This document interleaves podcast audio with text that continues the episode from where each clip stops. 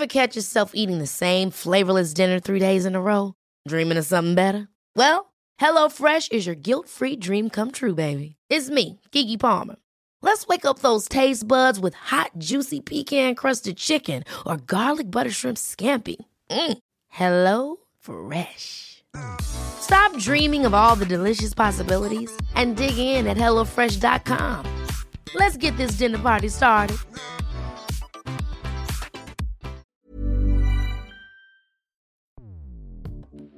Escuchas. Escuchas. Escuchas un podcast de Dixo. Escuchas Bien Comer con Fernanda Alvarado. Bien Comer desmiente los muchos mitos y erróneas ideas que se tienen sobre dieta correcta y estilo de vida saludable. Otra cosa con estos productos reducidos en es que, claro, un alimento tú lo tomas, digamos, completo y le quitas una parte, lo estás como desbalanceando y tienes que agregar algo más para que siga teniendo cierta textura, para que tenga cierta consistencia, para que tenga cierto sabor. En la década de los 80, los alimentos dietéticos o mejor conocidos como light comenzaron a proliferar con la errónea idea de que al sustituir o reducir algún nutrimento, generalmente azúcar o grasa, se convertían en la mejor opción para todas aquellas personas que querían perder peso. Con los años nos hemos dado cuenta que esto no funcionó Tan no funcionó que hemos aumentado significativamente la prevalencia de sobrepeso, obesidad y también diabetes. Todas estas leyendas light, fit, sin azúcar, bajo en grasa, no son sinónimo de saludable. Y para hablar del tema hoy me acompaña Ana Larrañaga. Ella es nutrióloga con una larga trayectoria en organizaciones de la sociedad civil, impulsa políticas para la prevención de la obesidad y las enfermedades no transmisibles relacionadas con la alimentación y actualmente es directora de salud crítica y coordinadora de la coalición Contrapeso.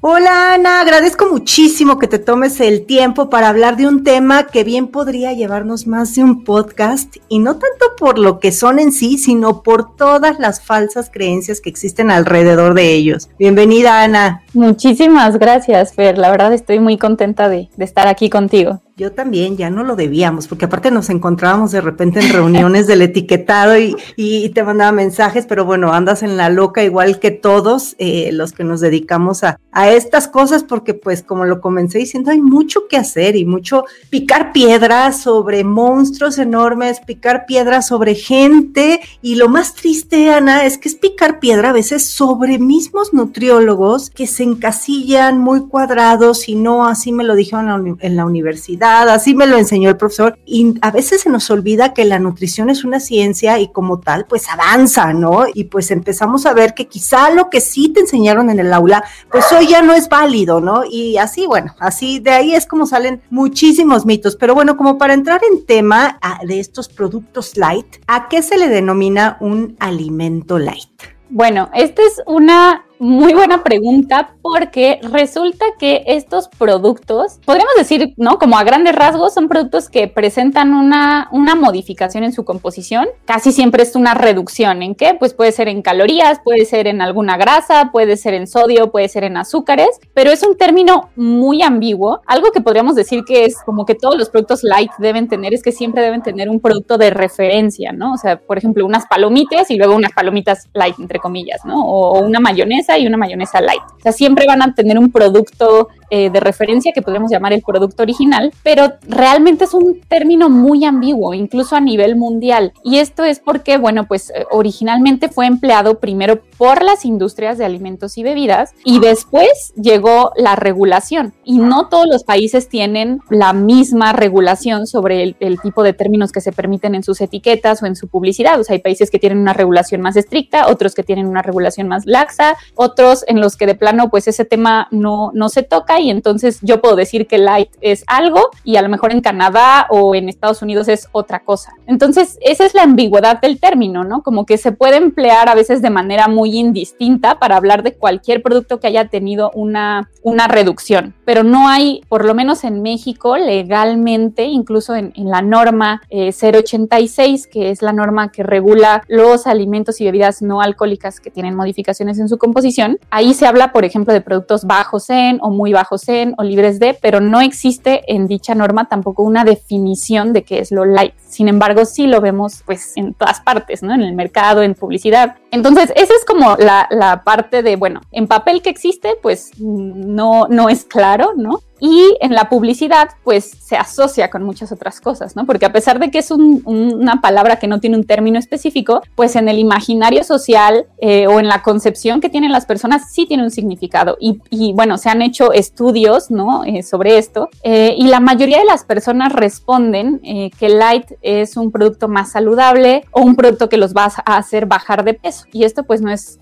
únicamente que las personas se lo hayan imaginado así de la nada, ¿verdad? Esto responde a que en efecto así han sido publicitados estos productos, como productos que son más saludables, que tienen beneficios para la salud o así de simple que te van a hacer bajar de peso, a pesar de que pues no existe realmente evidencia sólida que sustente esto, ¿no? Pero bueno, de esto vamos a ir hablando eh, más adelante, pero bueno, podríamos decir que a grandes rasgos eso es un alimento light, pero siendo muy estrictos y poniéndonos a buscar así una definición, al menos en la normativa mexicana, no existe. Entonces, no existe. Y, como que esa definición existe en la cabeza de las personas, ¿no? Y sobre todo eh, en toda esta parte de cómo vienen los paquetes, los frentes de los alimentos light, pues viene una chica muy delgada, una cinta métrica, ¿no? La palabra saludable. Y a mí ahora algo que me encanta es que pues sí, todos estos productos, pues después de, del nuevo etiquetado frontal, pues van a cambiar muchísimo, ¿no? Porque eh, yo creo que sí lograban ser confusos porque también se creía, y es una de las discusiones grandes de, muchos profesionales de la salud, que dicen, bueno, entonces mi, mi paciente con diabetes, que esas galletas sin azúcar son indicadas para ese paciente que tiene diabetes, que en lo personal yo tengo mi opinión, tú dala primero, pero eh, bueno, pues finalmente si, si tus galletas sin azúcar tienen exceso de grasa y tienen exceso de sodio, pues no creo que sea un alimento apto para tu paciente con diabetes, ¿no? Y es ahí donde, donde entra esta confusión de la parte que si son o no saludables y también para quiénes podrían estar indicados, ¿no?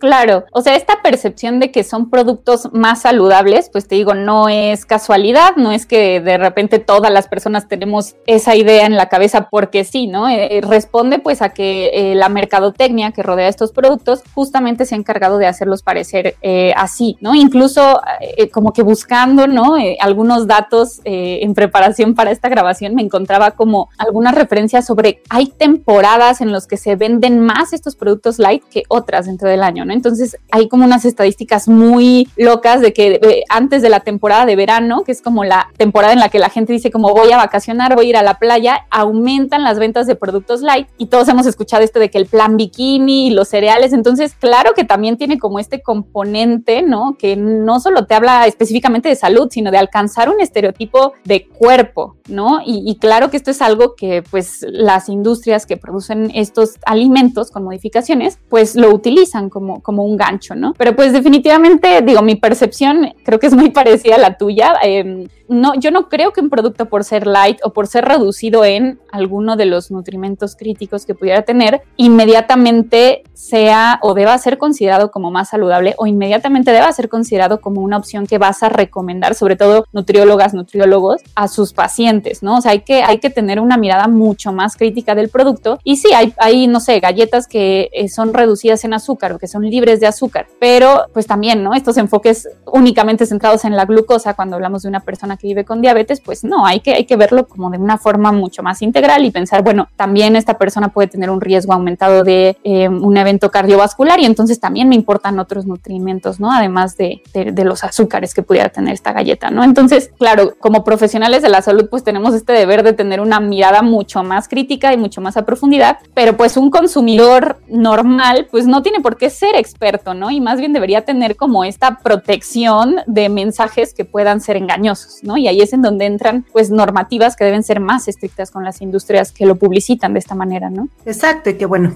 repito, ya está el etiquetado que poco a poco los mismos profesionales ya le comienzan a entender y por tanto entonces dicen, ah, claro, que sí, ¿verdad? Entonces no, no, no es, no es esta parte de, de satanizar el alimento, simplemente de entender la calidad, ¿no? La calidad y del producto y eso tampoco significa que si tiene dos sellos o tres sellos en tu vida lo vuelvas a comer o no lo puedas tener en tu casa, pero sabrás que no lo vas a tener pues con tanta frecuencia como antes, ¿no? A mucha gente eso sí le ha servido y sobre todo en estos productos porque comienzan, bueno, eh, todos estos productos, eh, según también lo que, lo que leí, comenzó con, con, los refrescos, con los refrescos light, ¿no? En la década de los 80, cuando dijeron, bueno, pues estaría bueno sustituir el azúcar, porque pues ya sabes que durante muchos años, y, sigue siendo, ¿no? Uno, uno de los ingredientes eh, a cuidar, de los ingredientes críticos, pero se les hizo fácil y se pensó que sustituyendo el azúcar no íbamos a tener consecuencias a la salud sobre estos endulzantes no calóricos, ¿no? Y pues, ¿qué es lo que está pasando ahora? Entonces, estos endulzantes sin calorías, ¿por qué no son recomendables? E incluso nuestro etiquetado ahora frontal, pues trae la advertencia, ¿no? De que tiene edulcorantes artificiales y que no es recomendado para niños. Claro, mucho de, cómo se dirigió, digamos, esa, esa parte de la discusión, eh, había obviamente comentarios encontrados, ¿no? Eh, había eh, evidencia de que son toxicológicamente seguros y eso pues no, no lo estábamos poniendo en duda en el, en el momento de ese debate, porque quisiéramos creer que obviamente si algo no es toxicológicamente seguro, pues ni siquiera debería estar aprobado, ¿no? Claro que pudiera llegar a pasar, pero en este caso la discusión iba más centrada en que sí hay evidencia suficiente de que el consumo de sabores en la etapa, sobre todo en la infancia, que es una etapa formativa en todos los ámbitos, o sea, aquí vamos a hablar específicamente formativa de hábitos de alimentación, pero la infancia es una etapa formativa en todos los sentidos, ¿no? Eh, los niños están aprendiendo todo, cómo socializar, cómo hablar, cómo jugar con otros niños, cómo convivir, cómo expresarse, pues la alimentación evidentemente no es, eh, no es la excepción. Entonces, eh, si hay suficiente evidencia que habla de que la habituación a sabores dulces durante la infancia tiene como efecto, que puede sonar muy obvio, pero tiene como efecto pues esa eh, habituación al, al, sabor dulce o al sabor salado o cualquier sabor hiperpalatable, ¿no? Así muy, muy fuerte, eh, en el resto de su vida, ¿no? Eh, y que los niños que consumen eh, más alimentos dulces o alimentos muy salados tienen mayores dificultades para consumir, por ejemplo, verduras, ¿no? O frutas. Los padres tienen mayores dificultades ofreciendo y logrando que sus hijos e hijas les acepten frutas o verduras. ¿Por qué? Porque claro que al niño no le sabe igual una fresa que el smoothie de fresa con no sé cuántos gramos de azúcar que venden en, no sé, eh, en el cine, ¿no? Entonces, em, pues sí, tiene, tiene este efecto en la, en la habituación de, los paladares. Ese fue un gran, gran, gran eh, argumento que pues estamos hablando de protección de, la niñez. También hay otros estudios que hablan de posibles daños en, la microbiota intestinal, de inflamaciones, e incluso de diarrea. Esto pues puede suceder en cualquier edad.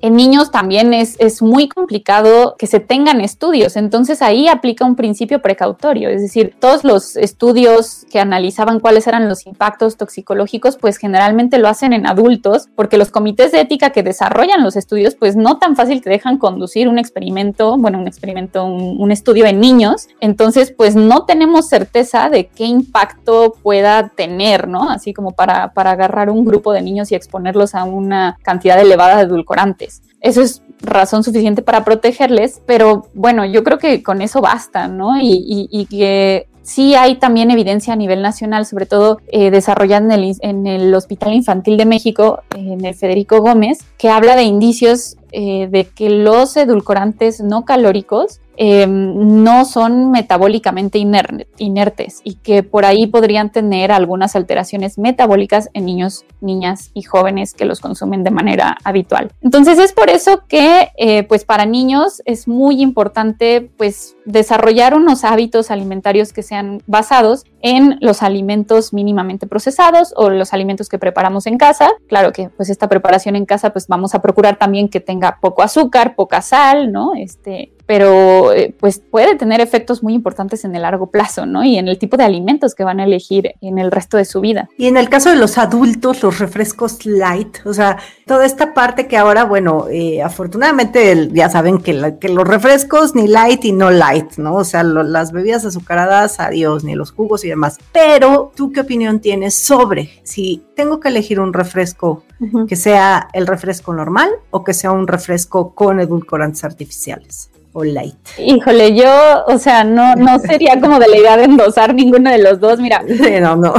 tienen como obviamente efectos distintos, pero los dos tienen un efecto, o sea, el, el refresco light, ¿no? Eh, quizá no va a tener el impacto así en que la, elevación de la glucosa, así como lo haría un refresco normal, pero sí hay, por ejemplo, estudios que hablan de que la ingesta de, bebidas carbonatadas, incluso si son de dieta, tienen un impacto en una menor densidad mineral ósea, sobre todo en las mujeres y sobre todo que las mujeres tenemos pues un mayor riesgo de fracturas eh, después de la menopausia, ¿no? Entonces, por ahí hay como una, una alarma, ¿no? De sí impacta en esto. También hay estudios que hablan de eh, desmineralización y daños en el esmalte dental, aunque sea refresco de dieta, o sea, sí hace mucho daño pues en nuestros dientes. Y en pacientes, por ejemplo, con riesgo de o con enfermedad renal crónica, pues hay varios estudios que han encontrado asociación con un mayor daño renal por el consumo de bebidas carbonatadas, independientemente de si contenían azúcar o eran de dieta. Entonces, pues claro que no, no son saludables por el hecho de no tener azúcar, pero bueno, no sé, me quiero un poco salir de esta respuesta y decir que mejor tomemos no, yo, yo soy totalmente, y, o sea, igualita, ¿no? Yo ni jugos y de repente la gente eh, me decía, bueno, ya no tomo refresco, ahora tomo jugo, ¿no? Y explícales ahora esta parte de que los jugos, ¿no? Entonces, e incluso te creen como mentirosa cuando les explicas que no, o sea, exprimir un jugo y el refresco al final del día son azúcares libres y que no hay como, si quieres tomar eh, algo, una bebida con sabor, pues que licúes la fruta y la comas con todo y pulpa, ¿no? Esa podría ser la opción. Y poco a poco irnos acostumbrando a disminuir el, dulzor de nuestras bocas, porque lo mismo que explicas con los niños sucede con los adultos. O sea, si están acostumbrados a, estas bebidas light que son mucho más dulces y aparte saben horribles, bueno, lo personal, a mí no me gustan, eso hace que pues ya obviamente tomas un agua de fruta y no te vas a ver. Y por otro lado, también por ahí hay algunas este, investigaciones que, que están interesantes interesantes, digo, igual eh, no, no son tan concluyentes, pero eh, se está viendo mucho sobre esta parte que estimula el apetito, ¿no? Todas estas bebidas. Entonces también, bueno, al final del día son light, pero pues te van a hacer comer de más. Claro, no, y ahorita que hablas de, de, de esto, ¿no? Como de las investigaciones sobre este tema, híjole, es que cuando te metes a investigar sobre edulcorantes no calóricos y de repente encuentras unos estudios que dicen, no, no tienen una asociación negativa con nada, ¿no? O sea, sí es bien importante, sobre todo profesionales de la salud meternos a revisar el financiamiento, porque yo he visto muchísimos estudios y cuando ves de dónde salió el estudio es como la Asociación de Edulcorantes de Estados Unidos, ¿no? Y tú así como, bueno, claro, yo también si fuera el productor de la Asociación de Edulcorantes de Estados Unidos o del país que quieras, ¿no? Pues estaría diciendo que no hay bronca, que esto no tiene ningún efecto. Y por eso es que también en este tema y en, bueno, muchas controversias que hay en la nutrición o, o supuestas controversias, pues es porque hay muchos estudios que sus conclusiones como que chocan y cuando te pones a revisar, eh, pues mucho tiene que ver con la fuente de su financiamiento, ¿no? Y, por ello, pues no hay una sola conclusión, pero no porque realmente sea como una, una, incógnita, sino que pues claro que hay intereses financiando ciertos resultados, ¿no? Sí, sí, sí, eso es totalmente y también, bueno, lo mismo pasa con las grasas, ¿no? Yo ahorita, eh, eh, y no es de que traiga de moda andar poniendo en alto a las grasas, pero un poco sí, porque las satanizamos durante muchos años y esta moda horrible de, del fat free, ¿no? De, de todos estos alimentos sin grasa. O sea, a ver, como bien comenzaste esta charla, siempre debes tener un comparativo, ¿no? A ver, una mayonesa light se compara con una mayonesa tradicional, pero ¿De qué se hace una mayonesa, Ana? O sea, es huevo. Es huevo. ¿De qué haces una mermelada? De azúcar. Entonces, ¿en dónde entra lo light? ¿No? Y sí entra porque empiezan a incluir aditivos y mil ingredientes que quizá no han resultado ser tan benéficos en nuestra salud, ¿no? Y eso pasa con las grasas. Yo no sé los alimentos bajos en grasa, ¿tú qué opinión tengas al respecto de todo esto del fat free? No, pues la verdad es que ahí también yo soy como muy escéptica, o sea, sobre todo que uno, o sea, si son como productos ultraprocesados que ves en el anaquel, o sea, sí tienen como esta regulación que es la de la norma 086 que dicta qué porcentaje de reducción deben tener para que digan reducido en o, o bajo en, ¿no? En esa parte, digamos, como que va, puedo confiar que están cumpliendo con la norma, pero de ahí a decir ya esto lo hace automáticamente saludable, pues de nuevo entra como, como que mi antenita, porque otra cosa con estos productos reducidos en es que, claro, un alimento tú lo tomas, digamos, completo y le quitas una parte, lo estás como desbalanceando y tienes que agregar algo más para que siga teniendo cierta textura, para que tenga cierta consistencia, para que tenga cierto sabor. Y ese algo más que tú le agregas, a lo mejor sí le va bajaste grasa, pero le metiste más almidones. No sé, o sea, no necesariamente va a resultar en un producto que sea de mejor calidad nutricional. Y aquí yo preferiría pues a lo mejor eh, un alimento menos procesado, lo menos procesado posible, que a lo mejor puede tener una cantidad de grasa, también hay que ver qué tipo de grasa, pero vamos, aunque sea como en gramos más alta, va a ser mucho mejor calidad del alimento en general, ¿no? El, el balance que va a tener el alimento que uno que ya le modificaron y le metieron almidones y le metieron un tipo de sal y le metieron, como dices, un edulcorante ahí, un saborizante artificial, o sea, porque lo vas como de descomponiendo. Es como si jugaras Jenga, quitas una piececita y empieza a hacerse así. Entonces, ¿cómo le haces para que no se te caiga la torre? Pues la tienes que balancear con algo más, ¿no? Sí, exacto. No, yo en lo personal digo, prefiero el que menos ingredientes tenga y va a ser una mayonesa tradicional, ¿no? Una mermelada tradicional y moderar el consumo. Y pues todo esto si hubiera resultado, digo, ya para cerrar este bloque, te voy a preguntar algo. O sea, si todos, si ahí tenemos, pero bueno, ya pasillos inmensos de productos light en los supermercados que si de grasa, que si de este bajo en calorías, bajo en azúcar. Entonces, si hay tantas opciones light, ¿por qué? O sea, la prevalencia de sobrepeso y obesidad ha aumentado tanto. Bueno, primero yo creo que, o sea, esto es como una cosa muy importante que nos tiene que quedar. O sea, el consumo de productos light no tiene una relación, o sea, no, no, no tiene como consecuencia una disminución del peso corporal o un mantenimiento de un peso eh, de cierto peso corporal. O sea, los estudios que se han hecho sobre si tú consumes productos light logras mantener o disminuir tu peso son o sea, son así como bastante debatidos igual por las fuentes de financiamiento o por la metodología que usaron para el estudio. Entonces, pues no hay una relación de que tú digas, ah, consumiendo esto vas a mantener un buen peso o lo vas a disminuir de manera saludable, ¿no? Esa es una, o sea, no, no existe esa relación. La otra es que, bueno, definitivamente pues esta alza que vemos en, en, las enfermedades no transmisibles, en la obesidad, pues yo creo que responde, ¿no? Definitivamente a, factores que son sistémicos, factores que son de la estructura de cómo estamos viviendo y que tienen que ver no solo con la oferta alimentaria, sino con todo, con cómo es nuestro transporte público, cómo es eh, la publicidad que nos está llegando, qué tipo de mensajes de salud nos están llegando, qué tipo de regulaciones existen para los mercados, cómo están funcionando nuestros sistemas de salud, incluso, no sé, factores de privación de sueño, ¿no? Ahora que estamos todos estresados y encerrados, pues también se sabe que la calidad del descanso puede influir en el peso corporal. O sea, hay, hay muchos factores que son sistémicos y pues eh, los productos light definitivamente no son una, una, una forma de abordar pues esta bola de nieve, ¿no? Que tenemos encima, ¿no? Sí, por favor, ni los productos light, ni tampoco los llamados superfoods que traen 80 ingredientes, esas barras horribles. Y que cuestan el triple. Sí. Un dato, un dato. Los productos light o reducidos en suelen estar acompañados de declaraciones nutrimentales, también llamadas health claims, que influyen en la percepción de los consumidores sobre el producto. Sin embargo, se ha encontrado que suelen carecer de sustento científico. Ana, ¿con qué te gustaría que se queden los escuchas de toda nuestra charla?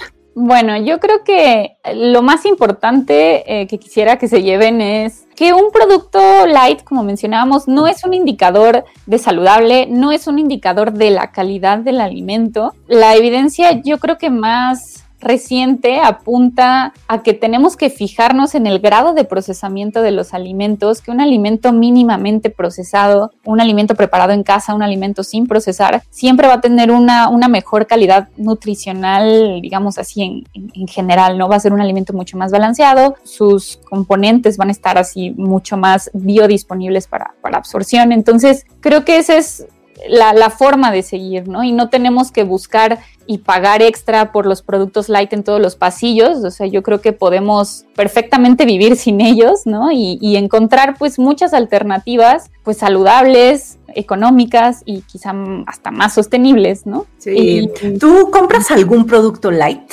Yo, no, la verdad es que creo que como lo modificado es que, bueno, eh, compro leche deslactosada porque ya a veces como que llega un punto en el que sí tengo inflamación si tomo leche entera, pero no, no soy no soy fan de, los productos. De las cosas light.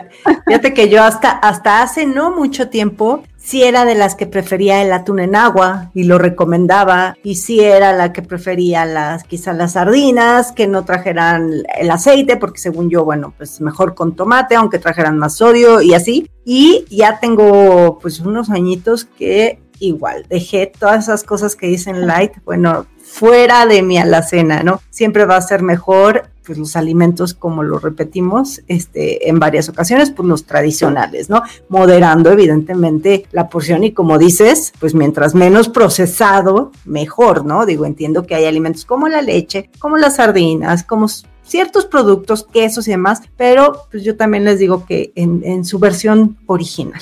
Sí, en su versión original van a poder encontrar y pues ustedes mismos en casa eh, poder prepararlo de, diferentes formas, ¿no? Que pues también nos dan como muchas más alternativas y hasta para explotar un poco la, creatividad. Y la otra cosa, si me da tiempo de hacer un... Sí, eso te iba a decir, platicanos lo, de, lo de la actualización de la NOM 086. Perfecto, sí, pues eh, esta norma de la que les hablaba al principio, la 086, eh, justamente entra en el plan de normalización, es decir, de, de modificación en este año. Entonces, bueno, pues a, todos las, las y los profesionales de la salud que estén escuchando este podcast, sepan que será muy importante su participación durante la consulta pública, es decir, cualquier ciudadano o ciudadana mexicana puede participar, puede enviar comentarios sobre esta consulta y yo creo que va a ser muy, muy importante, sobre todo, pues para tener una, una contraparte, ¿no? O sea, siempre hay eh, pues participación del sector privado, ¿no? Y pues es fundamental la participación de las y los profesionales de la salud.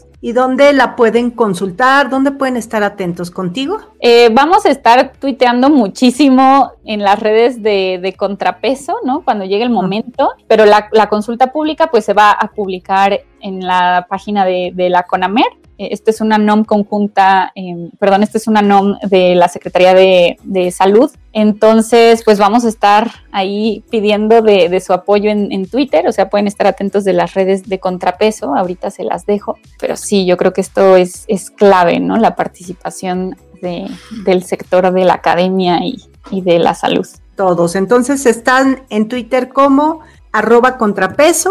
Mm, contrapeso Ajá. ¿Y tú estás como? Como Ana con doble N guion bajo L-A-R-R. Ok, yo también ahí las voy a, repostear y voy también a, repostear esto de la consulta pública. Y pues te agradezco muchísimo, Ana. Creo que ha sido el podcast más largo que he grabado, pero había mucho que decir. Eh, de verdad, gracias por tomarte el tiempo. Y eh, pues ya saben, ya les dimos arroba contrapeso MX y arroba Ana. Ajá, Ana-lar, así L-A-R-R. Ahí está. Y ya saben que yo estoy en Instagram y en YouTube como Bien Comer. Gracias, Ana. Gracias a ti.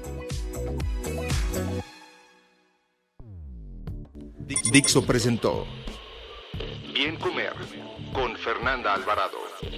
La producción de este podcast corrió a cargo de Verónica Hernández. Coordinación de producción, Verónica Hernández. Dirección General, Dani Sadia. Las opiniones expresadas en este programa no pretenden sustituir en ningún caso la asesoría especializada de un profesional. Tanto las conductoras como Dixo quedan exentos de responsabilidad por la manera en que utilizan la información aquí proporcionada. Todas las opiniones son a título personal.